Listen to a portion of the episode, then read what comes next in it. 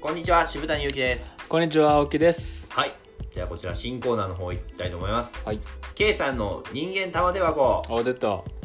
これはちょっといいやつですね。いいやつですよ、はい。暇さえあればネットで変な事件や記事を収集してしまう K さんがはい僕ら2人によはりいすぐりの機械な事件や記事をご紹介するというコーナーとなっております、はい。えー前回はねはい。あの安倍貞事件という、ね、あ女ー性が勉強になりましたはいね、ちょっと勉強が入るようそなうね、ためになる。賢なるうん。うん。コーナーとなってるんですけどうも、んうん僕らのコーナーとしてはちょっとねうん。あの珍しいうん。計算が入ることによって知をねそうやな。こちらのラジオにね届けるということだなんかこのラジオ、中学生女子が聞いてるからねうん。勉強になるな。そうそうそうそう、うん。で今回は、えー前回は安倍貞事件をご紹介しましたがはい。今回のはかなり最近の話ですそう。ところで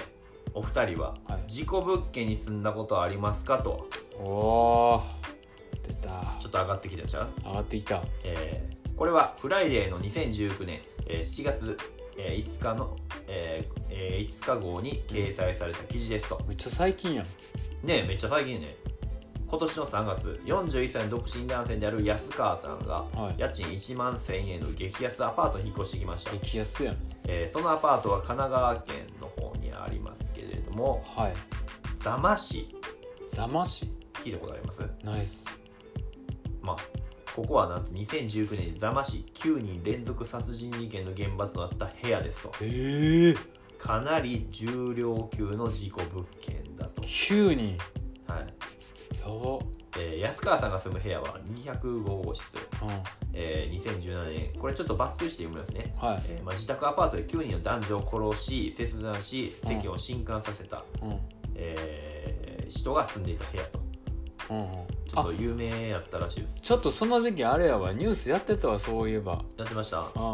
なんか家になんクーかラーボ保ックスに管そうや入れてはったやつ、ねやってたやってた、被害者うんのうんやってたやってたあその事件あったとこらしいですよ、はあはいはいほんではい、えー座布団がなく恐縮ですと言いながら、はいえー本指揮者に座るよう勧め自身を正座する安川さん部屋を見渡すとドアや壁が赤青く変色しているえ鑑識のため科学捜査に使用した薬品の影響だと思いますとのおことおー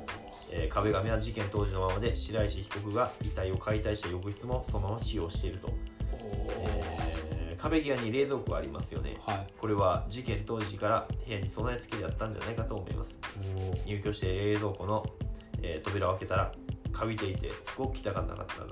うんえー今は使っていませんがと、うんえー心霊現象も特に起こっていませんよとうんえースイッチを消しても台所の蛍光灯がずっとチカチカ光っていることがありますが調べたらただの、えー漏洩でしたかっこ笑と、うんえー冗談を言う余裕まで見せてくれっていう安川さん、すごい、えー猟奇的殺人事件が起こった当の現場に暮らす彼らが、うん一体なぜこのアパートしかもこの部屋を選んだのかともうそうやな理由気になるな安川さん、うんえー家賃の安が安さが一番の決め手ですよと教育費を含めて月に1万1000円なんですよ事件前からの家賃は2万2000円だったかな借金礼金などの初期費用も6万円ぐらいしかかからなかった ここまで安いアパートは初めてです、うんめちゃめちゃ喜んではるやんまあ、実際の写真こちらなんですけどあーでもあれやな思ってたより全然綺麗やなねロフト付きでう、んえー家賃はうん安いとはいえ事故物件に住むことに心理的な、うんえー抵そう抗やがなかなったの。かないんかな。確かに友達に話すとうん。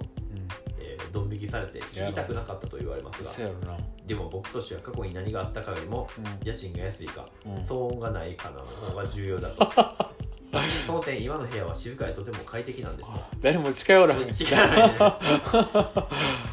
えーまあ、白石被告が逮捕された当時は、うん安川さんはカリフォルニアにいたから、ああのー知ったこっちゃない知ったこっちゃないとはあ、すげえ。そうそうそうそう強メンタルやな。そうそうそうこの人すごいしすごいな。うんまあそうやな、まあ関係ない。知らんもんな、その事件のことな。そうそうそうそうそうだから何状態やもんな。だってうんあ家賃な安いんや、ラッキーみたいな。へこうなんかえ。ニュースでそうややってたわ、その事件。確かにちょっと前。あ僕知らんかったけどほんまあなたテレビあんま見ないですもんね。いい頃ねやってすたごいやなってたこの人すごいな安さ最重視してもなそうあそら住むわ確かにこの人15年間引きこもりやったとマジでで3年前両親からそろそろ家を出たらと言われ て、えー最初にしたのがさっきのあの仕事であのうんフィリピンの治験って言ってうん ちょっと待っ治て験のバイトをえたった1ヶ月でしたが、あえー世界各国から来た治験友達ができて本当に楽しかったちょっと待って引きこもりやってんなでそれから海外の治験アルバイトでお金を稼ぐようになったお給料の相場は1週間で30万円ぐらいだったと、うんうおーすごいな交通費も出ますちなみに23日前にヨーロッパから帰ってきましたもちろん目的は治験でしたよかっこ笑と何笑ってんねんすごいなそうでも引ずきっことも引きこりもがったは脱出ずなしのてうんや治験やアルバイトでもしながら次元事故物件で暮ら すばいよ安川さんの生き方は新しいライフスタイルの一つかもしれなすごいわあ いいかがでしょうか青木さんはここが家賃 5, 5円やったらあうん住めますかと5円やったら済むわじゃあ青木さんなんかうん行きそうっすね全あ然ーパレット行くなえなんうかん僕青木さんってうんそういうことに対してうんなんかあんまりうんデリケートじゃないと思うんですよあ全然なんかあうん行くじゃないですかそんなんそうやね住めって言われてうん住むでしょまあ多分す住むかもしれなないんかおもろいこと起きるんちゃうかなっていうの結構好きじゃないですかそうやななんかでもそうやね会ってみたいっていう好奇心があるからあなー怖いけど怖いのは怖いけどなうんで10人でシェアハウスすることになるでしょうんそうやなあの あのそうや 1K ぐらいの部屋でそうそうそう10人でなあいや僕より青木さんの方が絶対いけると思いますこうーいうのあー興味はあるな確かうにいやこの人でもあれやもんな別にそういうのじゃなくて単純に値段安いしからあじゃあ済むわみたいなんだからすごい気にしい品種なんでしょうね何事もあそうやなでも俺この人で一番びっくりしたのがずっと引きこもりやったのに うんうんいきなり海外行ってそういう知見のアルバイトだっけうん初めてうんうん友達作ってきたっていうのが何よりすげえなと思っ芸のアルバイトたをすごいよなしまくるのもすごいよねなあできるだってずっと家に引きこもってたんやうんろ15年間やねいきなり2本飛び出したんやろうんやばないすごいわ何があったんやろほねんまにな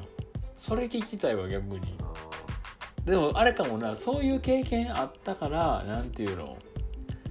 なんかそう否定的にならへんっていうかもうだから他者の言葉なんかどうでもいいでしょあーいいんやろなだからみんながなんかそういう事件があったからうんやめとけとかそんななそういう事故があったとか別にそんな気にせえへんやろな自分ににとって一番その何が得するかとかちゃんと分かってはるからそうそううそこにまっすぐ進めんやろなうんうんそういうのを多分世界の知見のアルバイトで変にグローバルな世界的なってきたはったやろなすごいわこの人、えここで連続殺人がういや別にそんなの気にしないよってことでしん